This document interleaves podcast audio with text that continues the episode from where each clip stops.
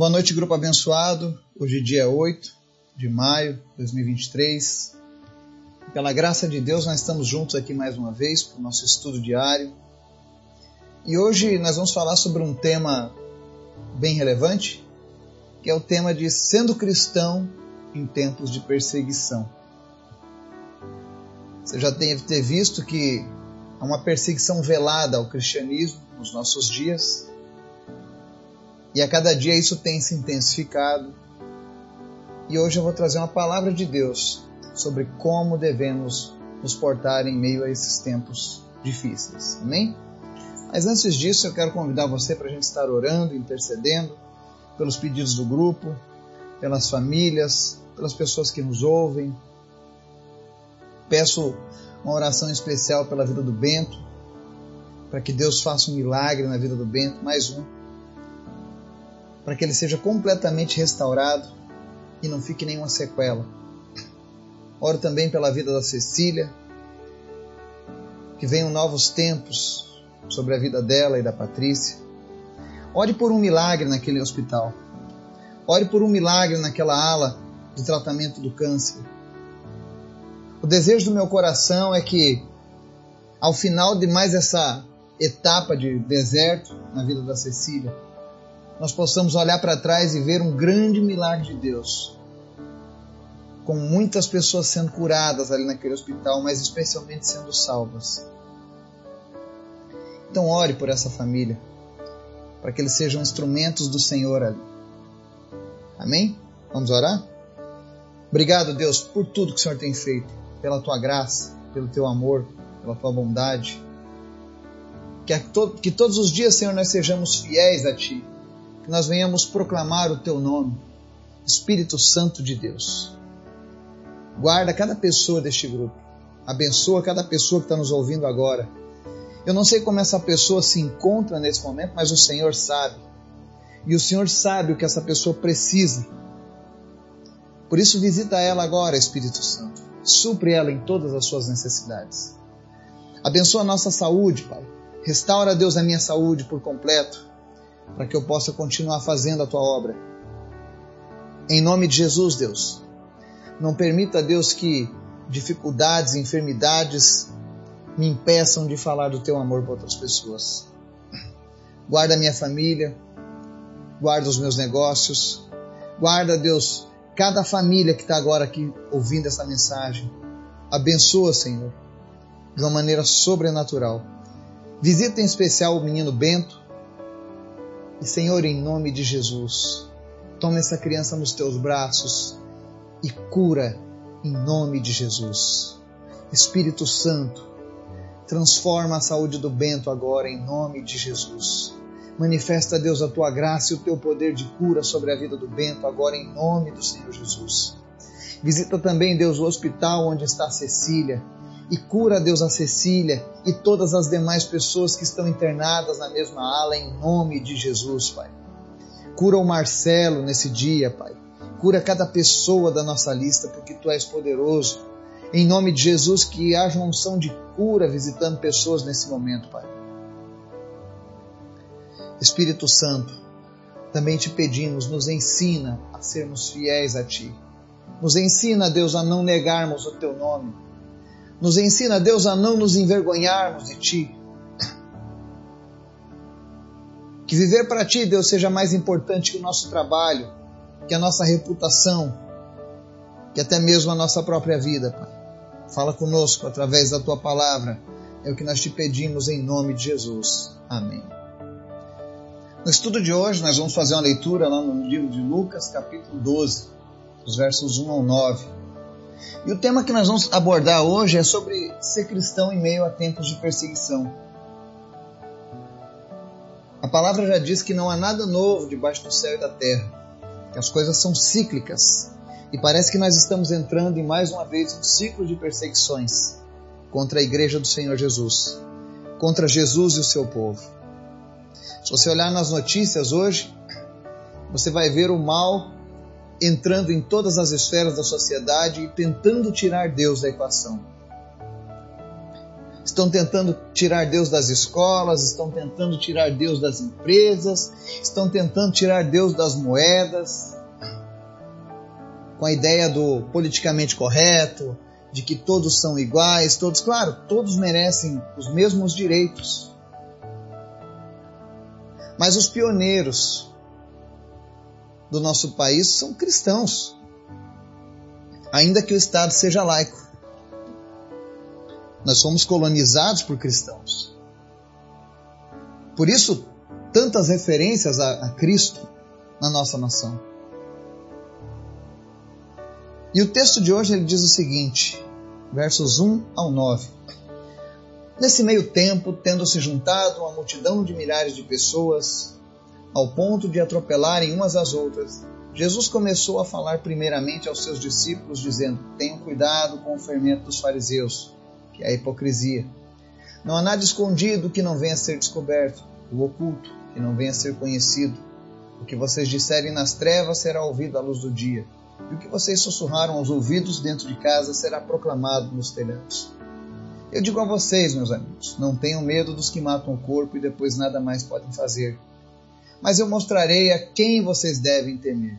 Temam aquele que, depois de matar o corpo, tem poder para lançar no inferno. Sim, eu digo a vocês, a esse vocês devem temer. Não se vendem cinco pardais por duas moedinhas? Contudo, nenhum deles é esquecido por Deus. Até os cabelos da cabeça de vocês estão todos contados. Não tenham medo, vocês valem mais do que muitos pardais. Eu digo a vocês: quem me confessar diante dos homens, também o filho do homem o confessará diante dos anjos de Deus. Mas aquele que me negar diante dos homens será negado diante dos anjos de Deus. Amém?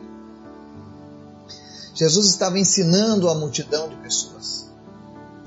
E no meio daquela multidão, Jesus começa um alerta para que as pessoas cuidem com o fermento dos fariseus. Que fermento é esse, Eduardo? Hipocrisia. Nos versos 1 ao 3, Jesus fala sobre essa questão da hipocrisia. São as pessoas que falam uma coisa no oculto, mas vivem outra na sociedade. Existem muitas pessoas que participam de uma religião, são cristãos, vão para a igreja todo domingo, mas em casa estão longe de serem de Cristo. Nos negócios estão longe de serem de Cristo. E a questão da palavra de Deus é essa: ninguém vai passar despercebido aos olhos de Deus. Os hipócritas serão desmascarados. Mas o problema da hipocrisia, por que, que Jesus fala da hipocrisia aqui nesse momento? É porque ele está preparando o coração das pessoas para falar sobre um tempo de perseguição que todo cristão vive, em todas as eras. E nós precisamos nos atentar a isso, porque muitas pessoas acabarão sendo hipócritas. Tem pessoas que, diante da sociedade, elas apoiam tudo, com medo de cancelamentos, com medo de perder o emprego, com medo de magoar o patrão e, ser despedido, com medo de talvez magoar um namorado, uma esposa, um pai, uma mãe. Ela é cristã, mas faz coisas hipócritas. E Jesus está dizendo que não há nada que não venha a ser descoberto. Tudo que você oculta das pessoas que é contrário a Deus, uma hora vai ser revelado. Disso ninguém vai escapar. E Jesus está dando esse alerta justamente para que nós estejamos preparados. Por que, que ele diz isso? O verso 4 diz assim: Não tenham medo dos que matam o corpo e depois nada podem fazer. Jesus está falando que em tempos de perseguição, Existem pessoas que temem líderes ditadores. Existem pessoas que temem lugares onde o evangelho é proibido e lá você pode perder a sua vida. Imagina um país como a Eritreia, onde as pessoas são colocadas em containers para morrer de desidratação e calor, só porque são cristãs. Isso acontece. Existe uma lista de 50 nações onde o evangelho é perseguido onde em muitos desses países as pessoas pagam com a própria vida por serem cristãs. E Jesus está dizendo para essas pessoas: olha, não temam aqueles que matam o corpo. Essas pessoas que perseguem, que matam os cristãos, pela fé que eles professam, esse poder deles é limitado. Por algum critério que eu desconheço, mas que eu confio que Deus tem sempre o melhor para as nossas vidas. Porque aquilo que nos aguarda é muito melhor que essa vida. Ninguém quer morrer. Ninguém quer passar a dor da morte. Mas a verdade é que um dia ela virá. Seja através de uma perseguição, seja através de uma doença, seja através uma, da idade avançada, mas ela virá. A questão é: não tema aqueles que só podem matar o corpo e depois nada mais podem fazer. Ou seja, independente de, do que vier, a morte virá. E nós precisamos nos manter fiéis a Deus. Imagina como deve ser pregar o Evangelho num país de predominância muçulmana que mata aqueles que servem a Jesus. Será que você teria essa coragem de pregar o Evangelho? De diante de um AK-47 dizer eu sou de Jesus? Eu não sei por que o Senhor tem me colocado esse tipo de mensagem nesses últimos dias. Mas eu sinto algo como se estivéssemos prestes, prestes a, a viver um tempo diferente. E Deus está chacoalhando as estruturas das pessoas, sacudindo as pessoas. Deus está sacudindo a árvore para ver os frutos que vão cair. Deus quer você preparado. Deus quer você preparada. E Ele está dizendo: não tenha medo daqueles que só podem matar o corpo e depois não podem fazer mais nada. Ou seja, o poder deles é limitado. Mas ele fala nos versos 5 mas eu mostrarei a quem vocês devem temer. Temam aquele que, depois de matar o corpo, tem poder para lançar no inferno. Sim, eu digo a vocês, a esse vocês devem temer. Jesus está dizendo que nós devemos temer a Deus. Uma vida sem Deus é uma vida triste, porque nós vamos passar a eternidade longe dele. E Jesus está dizendo: vocês precisam temer uma vida sem Deus. A morte é inevitável, mas a eternidade longe de Deus, ela pode ser conquistada através do sacrifício de Jesus. A morte virá. E se você rejeitar a Deus, se você rejeitar a Cristo, para se escapar de uma morte física, cuidado, que a morte eterna é muito pior. É por isso que ele está falando sobre a hipocrisia. Muitos hipócritas, quando forem perguntados acerca de negar ou aceitar a Cristo, publicamente vão negá-lo para salvarem as suas vidas, ainda que momentaneamente, porque perderão ela para a eternidade. E aí, Jesus segue nos versos 6 e 7. Não se vendem cinco pardais por duas moedinhas, contudo, nenhum deles é esquecido por Deus. Até os cabelos da cabeça de vocês estão contados. Não tenham medo vocês valem mais do que muitos pardais. Jesus, após dizer sobre a questão de temermos a Deus, porque Ele tem poder para nos lançar no inferno, sim, porque sem o perdão de Deus nós vamos para o inferno. Vamos morrer e ainda vamos para o inferno, onde vai ter um sofrimento eterno. Mas Jesus está dizendo assim: olha, vocês valem mais do que os pardais. Vocês nunca estão esquecidos diante de Deus. Inclusive, tem uma parte no verso 7 que diz assim: ó, até os cabelos da cabeça estão todos contados. Tem pessoas que dizem, ah, nem o cabelo vai cair da sua cabeça se não for da vontade de Deus. Isso não existe na Bíblia. Isso é um, um ditado muçulmano, inclusive. E eu já vi muitos pregarem usando esse exemplo. Mas o que a, a palavra de Deus diz é que os cabelos da nossa cabeça estão todos contados por Deus. Ele nos formou, Ele te formou, Ele conhece a tua estatura, Ele sabe quais são os teus medos, Ele sabe quais são as tuas decepções, Ele sabe quais são as tuas fraquezas. Ele sabe o que você suporta e o que você não suporta. E ele está dizendo: Olha, você é valioso para mim, eu não te esqueci. Então não me negue, porque eu nunca te abandono. Não me negue, porque eu nunca te abandonei. O que Jesus está dizendo aqui nessa mensagem é: Ele te ama tanto, Que quando vierem os dias difíceis, Ele quer que você continue confiando nele. Não rejeite Jesus. Continue com Ele, continue firme nele. E o verso 8 diz assim: Eu digo a vocês: quem me confessar diante dos homens, também o Filho do Homem o confessará diante dos, dos anjos de Deus.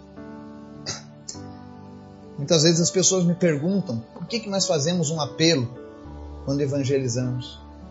Por que, que eu falo direto aqui no grupo se você ainda não entregou a sua vida para Jesus? Confesse Ele agora. Por que, que eu faço esse convite? É bíblico.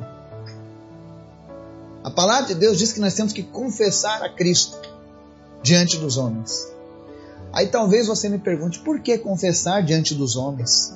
Não pode ser uma decisão minha, pessoal? Pode.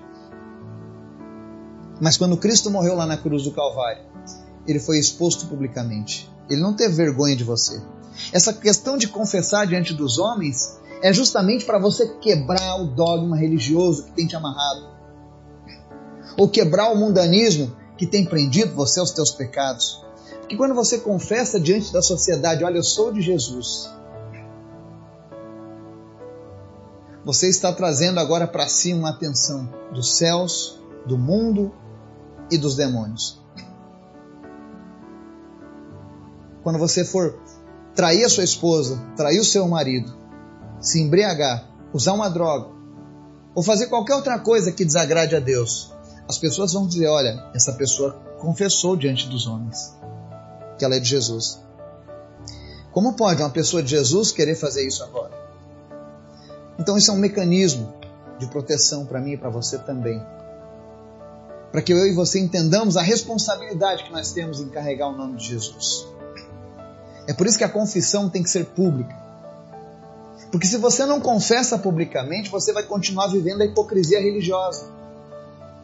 Vai querer conciliar uma vida com Deus e uma vida com o pecado. Porque daí ninguém sabe da sua, da sua realidade. Aí muitos dizem: Ah, só Deus sabe do meu coração. Não. Deus quer que você confesse diante dos homens. Se você é de Deus verdadeiramente, você não vai ter vergonha em entregar a sua vida para Ele publicamente. É por isso que a Bíblia pede: confesse Ele diante dos homens. E qual é a recompensa disso? Quando você faz a sua confissão de fé, que você é de Jesus. Jesus lá no céu diz para o Pai: Olha, Pai, tá vendo ali a Dalva, tá vendo ali a Neila, tá vendo ali o José, tá vendo ali o Pedro, tá vendo ali a Helena, Tá vendo ali o Eduardo, tá vendo ali a Patrícia? São meus. Eles estão me confessando. O meu sangue lava eles agora. Eu perdoo os pecados deles, todos aqueles erros que eles cometeram no passado, toda a rebeldia, toda a desobediência eu estou apagando agora, Pai. Porque eles são meus agora. Estão vendo ali anjos do Senhor? São meus filhos. Foram comprados pelo meu sangue. É por isso que é tão importante confessar a Cristo. É por isso que é tão importante vencermos essa hipocrisia. Ou nós somos de Jesus ou nós não somos. Não existe meio termo. Uma vez eu vi um texto sobre uma pessoa que estava em cima do muro. De um lado o inferno, do outro lado o céu. E no lado do céu, os anjos gritavam: Venha, venha, venha. E ele em cima do muro e no lado do inferno, total silêncio. Aí ele pergunta: por que que do lado dos anjos eles estão pedindo para mim pular para o lado deles e do inferno ninguém está falando nada? E aí um dos demônios responde: porque o, o muro é nosso. Quando você está em cima do muro, é porque você não confia totalmente em Jesus. Ele ainda não é o Senhor da sua vida. E Deus está me falando isso hoje. Porque tem pessoas aqui nesse momento estão nos ouvindo, que vivem em cima do muro. Você fica conciliando a tua religião com Deus e com o mundo. Você quer servir a Jesus, mas você diz lá no teu íntimo, eu não quero ser um fanático. Você quer servir a Jesus, mas lá no teu íntimo você diz, eu não quero ofender a religião e a tradição dos meus pais. Você quer servir a Jesus, mas você não quer perder o seu trabalho. Porque tem coisas lá no seu trabalho que não condizem com a sua fé em Cristo. E quando souberem disso, ou quando você assumir a posição sobre isso, Você sabe que é um caminho que não vai ter mais volta. Mas eu quero dizer para você: confia no Senhor. Ninguém é mais importante do que Cristo nas nossas vidas. E é por isso que nós precisamos tomar uma posição diante de Deus e diante dos homens. Então você que tem vivido em cima do muro, você que nos ouve, que está conosco aí talvez há tanto tempo, você tem sido abençoado. E isso é bom, porque Deus é bom. Deus abençoa o pecador e o santo, o ímpio e o não ímpio, o bom e o mal. Isso é bênção de Deus. Mas Deus não quer apenas abençoar você e no final da sua vida você ir para o inferno. Deus quer que você tome uma posição. Não tem como conciliar Deus e o mundo. Não tem como conciliar Jesus e o que as religiões ensinam sobre Jesus. Se não for a Bíblia a única regra de fé, você está indo por um caminho de perdição. Você está vivendo o fermento dos fariseus, a hipocrisia. Com uma boca você louva a Deus e com a mesma boca você está lá adorando aos santos, adorando as entidades, adorando as divindades. Você pede a Jesus, mas pede a José, pede a Maria, pede a Paulo, pede a Buda, pede a Maomé, pede ao Exu, pede ao Orixá. Você precisa tomar uma posição diante de Deus. E a minha oração nessa noite é que você tome hoje essa posição. É que você tome hoje uma decisão que vai mudar para sempre a tua vida. Eu digo para sempre por quê? Porque a tua eternidade com Deus depende dessa tua decisão. Não se engane. Não se engane. É a palavra de Deus quem está dizendo isso. Porque se você disser que não, que você pretende continuar do jeito que você tem vivido, o verso 9 diz assim: Mas aquele que me negar diante dos homens será negado diante dos anjos de Deus. Qual é mais importante para você? A aceitação de Deus ou a negação de Deus? Eu coloco hoje sobre você essa resposta. Está nas tuas mãos o destino da sua vida. Deus nos dirigiu até aqui nesse momento para que hoje você pudesse tomar uma decisão. Confessar a Cristo que Ele é o teu único e suficiente Salvador diante dos homens ou negá-lo. Qual vai ser a sua decisão? E se você que está nos ouvindo, Deus falou com você e você disse: Olha, eu, eu entendi, Deus falou comigo. A palavra de Deus falou comigo e eu quero confessar a Cristo diante dos homens. Talvez você esteja sozinho, distante de outras pessoas, você queira tornar isso público. Você pode me chamar no privado, aqui no grupo do WhatsApp, ou você pode me chamar lá no meu privado do meu Instagram, arroba Eduardo Vargas Lírio. Eu vou ter a maior alegria em orar junto com você, em participar com você desse momento. Mas não deixe para amanhã a decisão que você pode tomar agora, amém? Que Deus nos abençoe e nos guarde. Em nome de Jesus. Amém.